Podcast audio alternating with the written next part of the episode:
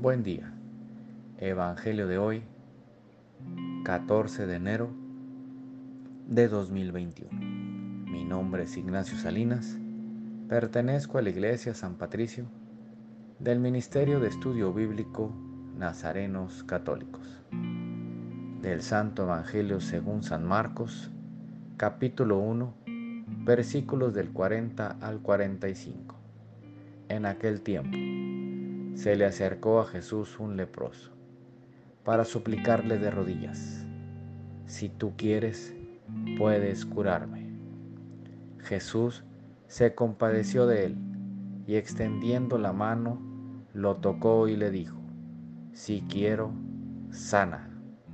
Inmediatamente se le quitó la lepra y quedó limpio.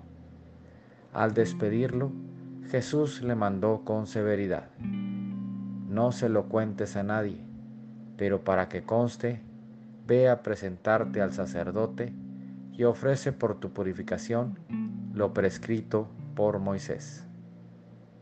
Pero aquel hombre comenzó a divulgar tanto el hecho que Jesús no podía ya entrar abiertamente en la ciudad, sino que se quedaba fuera, en lugares solitarios, a donde acudían a él de todas partes.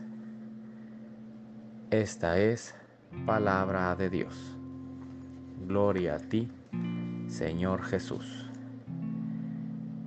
Reflexionemos. Este Evangelio nos dice que recibamos la voz de Jesús con un corazón dispuesto.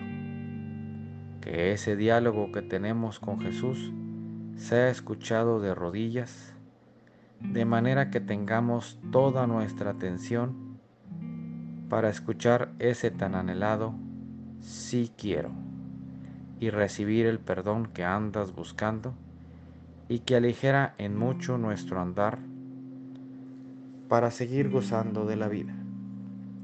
Ayudemos a nuestros hermanos a que ellos también sean tocados por Dios y puedan enamorarse de lo bien que se siente el no cargar tantos pesares.